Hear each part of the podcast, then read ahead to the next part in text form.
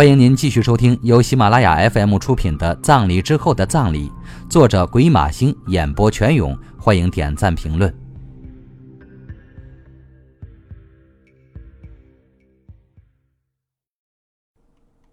第三十二集，伤感的日记。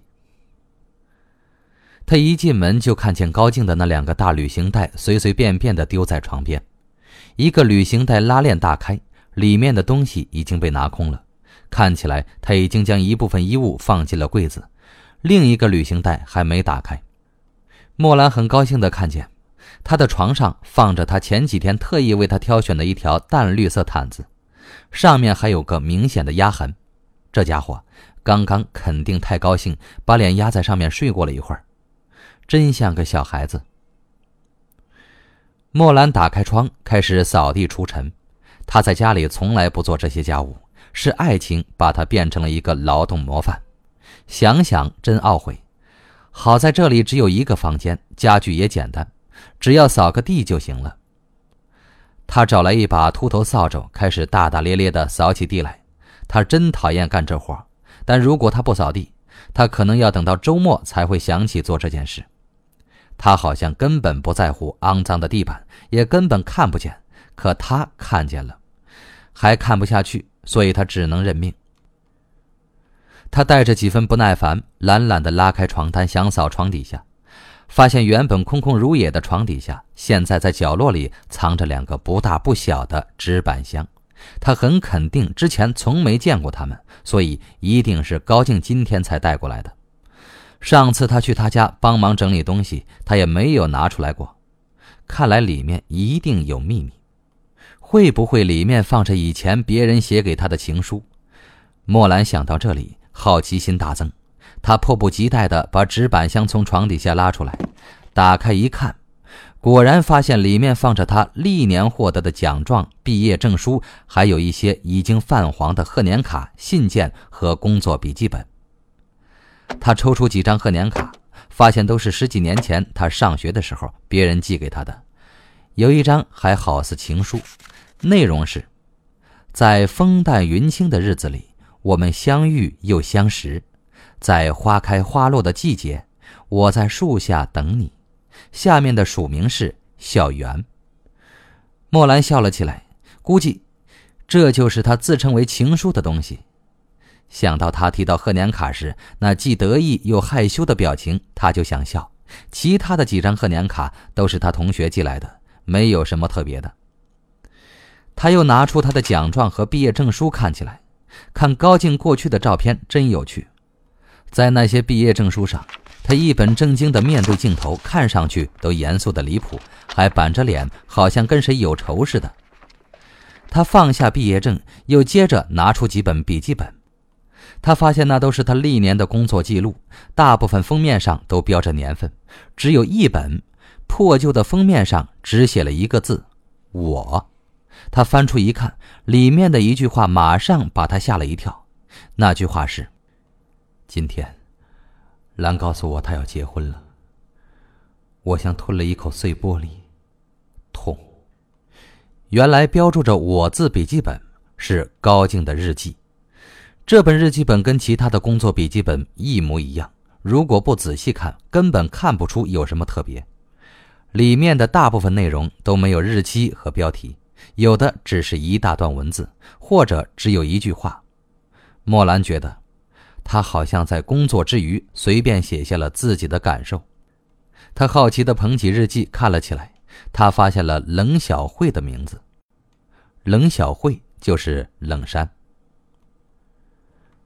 冷小慧跟我有了关系，终于好像有个人愿意对我好。他为我烧饭和洗衣服，只可惜。我不喜欢他，我不想碰他，他的皮肤有股药味儿。如果他只是给我烧烧饭，跟我说说话就好了。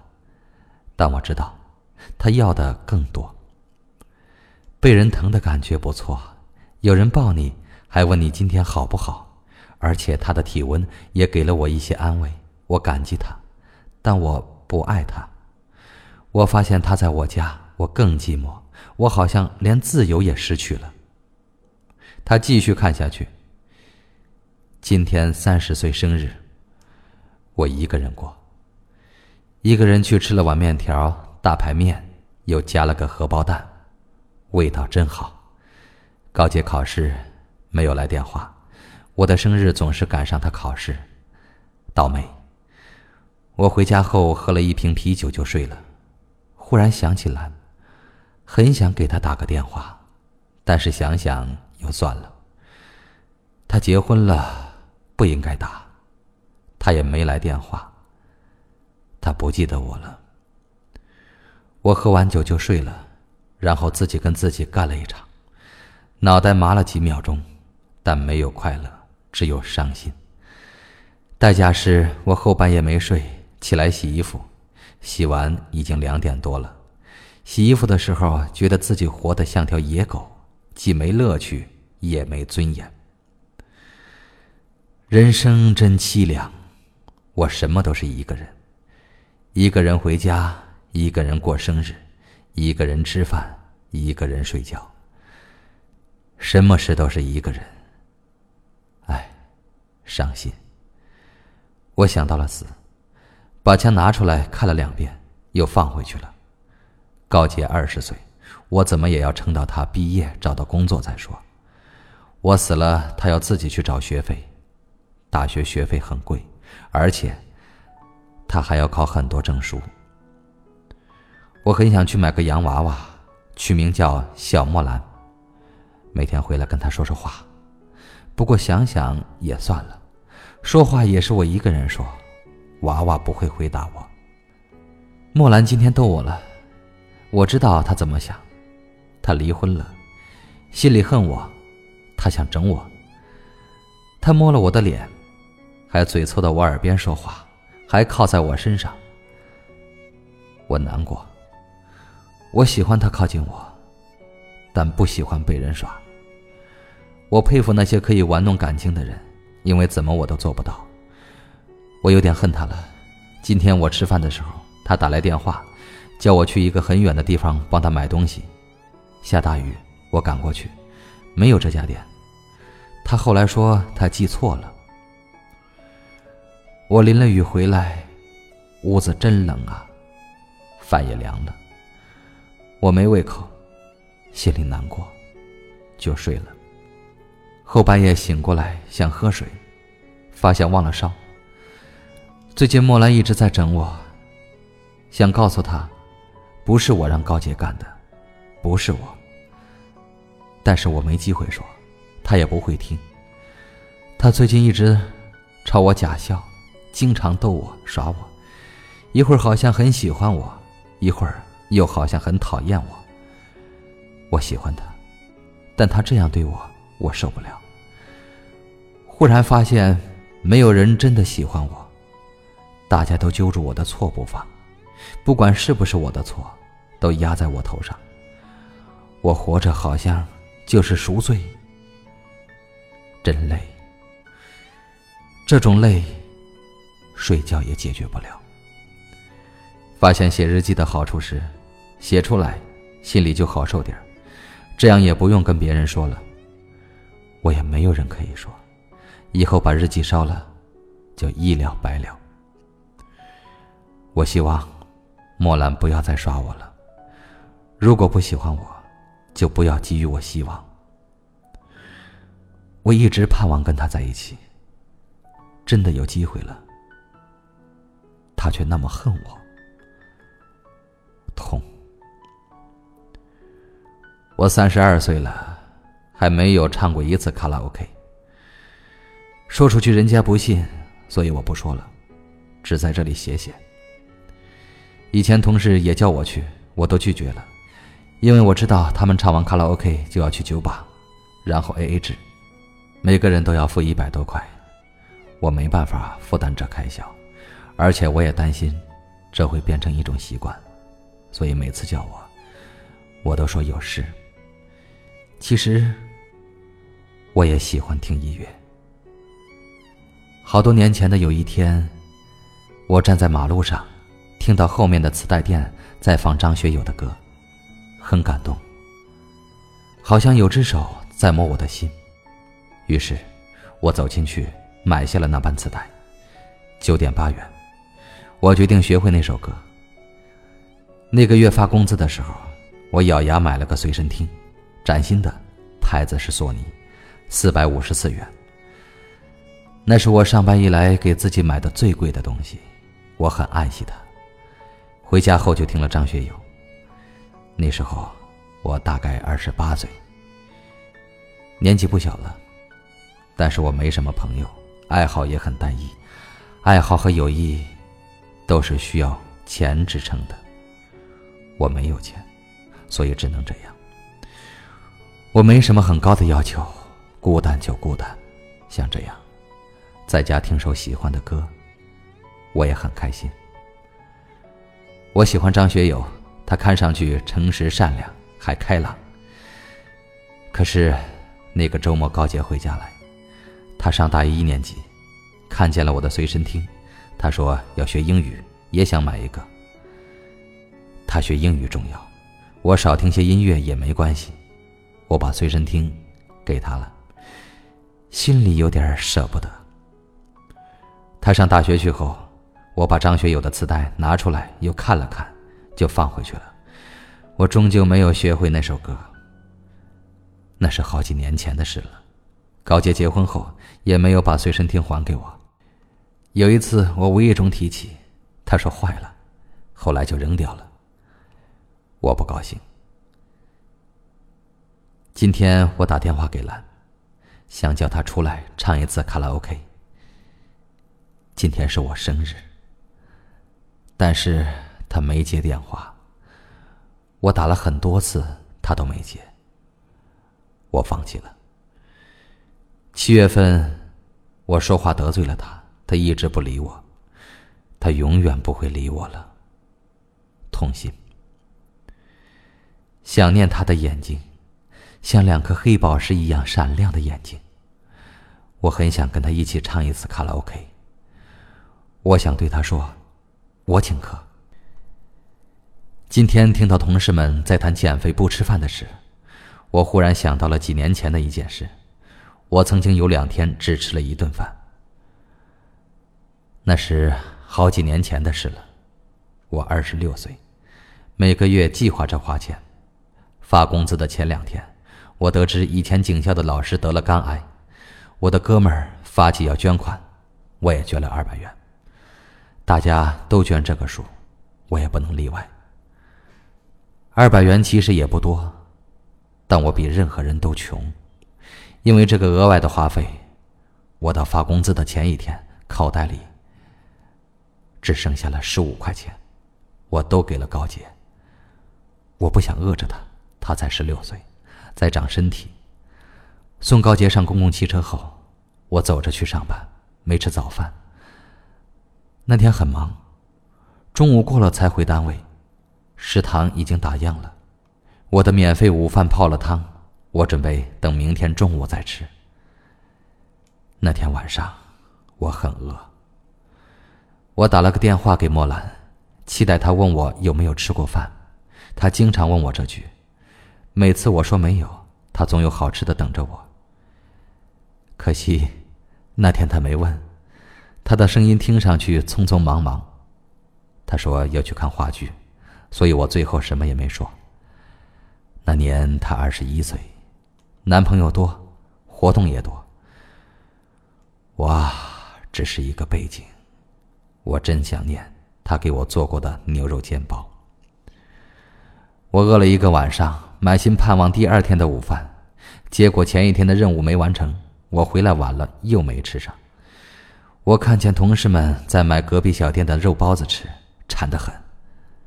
但是我不喜欢向人借钱，我躲开了。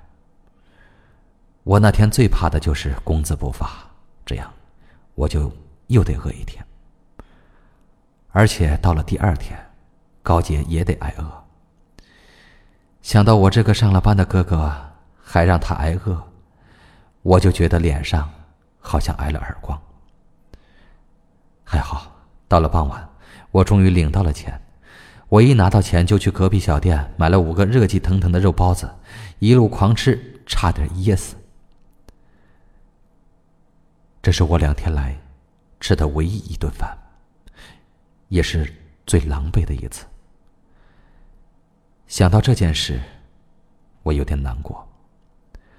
还好，马上就有事情干了，我没有多想。这件事，我绝对不会对别人说。我跟莫兰昨天终于有了第一次，我发现一个秘密，不是莫兰的美丽和性感，这些我早就知道，而是，我发现她爱我。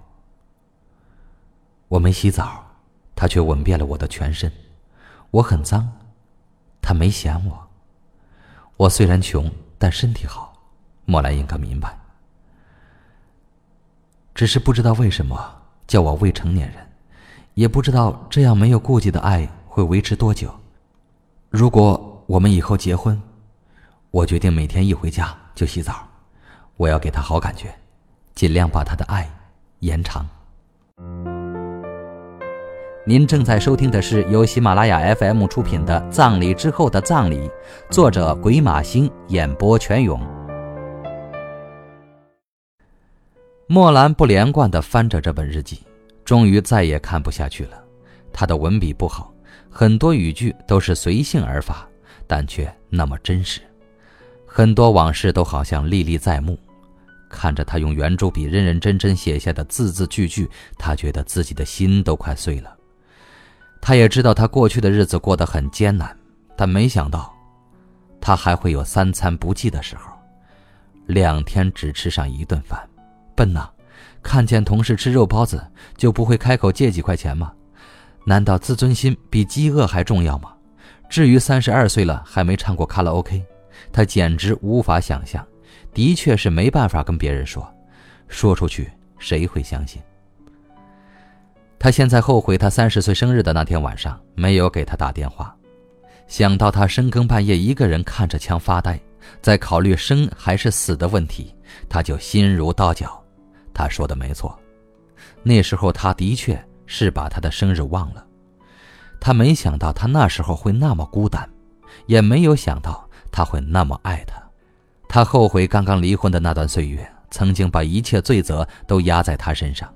他也的确折磨过他，时间虽然很短，但他无法否认，自己是曾经叫他大雨天里空跑。他没想到这会害他那么伤心。他也后悔自己没有接他的电话，跟他去唱卡拉 OK，没有在他最饥饿的时候问一问你吃过饭了吗。他决定把日记中的部分章节复印下来，有时间拿给高杰看，尤其是他们挨饿和随身听的那段，真应该好好让他看看他哥哥是怎么对他的。如果他还是人的话，他就应该为今天中午对高静说的话真诚的道歉。想到这里，他快速起身，把日记本塞进了包里。他得快去快回，不能让高静发现。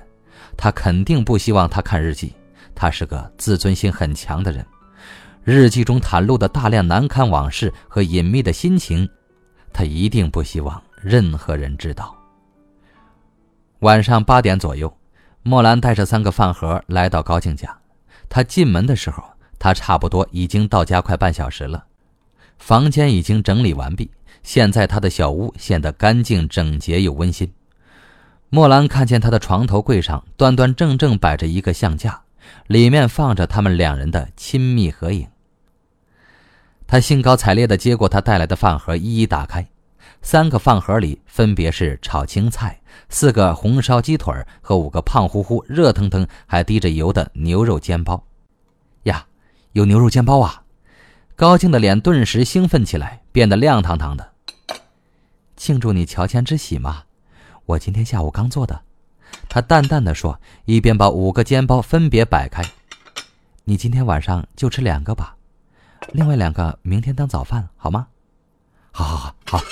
他笑容可掬，看上去心情不错。接着他扯扯他的衣服，你好像有点不开心，怎么了？他还在为日记的事难过。他本来只想复印几张，但最后忍不住把整本日记都复印了下。印完之后，他又急匆匆回到他家，把日记本按照原样藏好。他心里有些担心，不知道当他发现自己窥探了他内心的隐秘后会有什么反应。他也知道这样做不是很好，但是，他实在太想了解他从来没告诉他的那些生活片段和想法了，所以，高静，你就原谅我吧。他在做牛肉煎包的时候，心里说。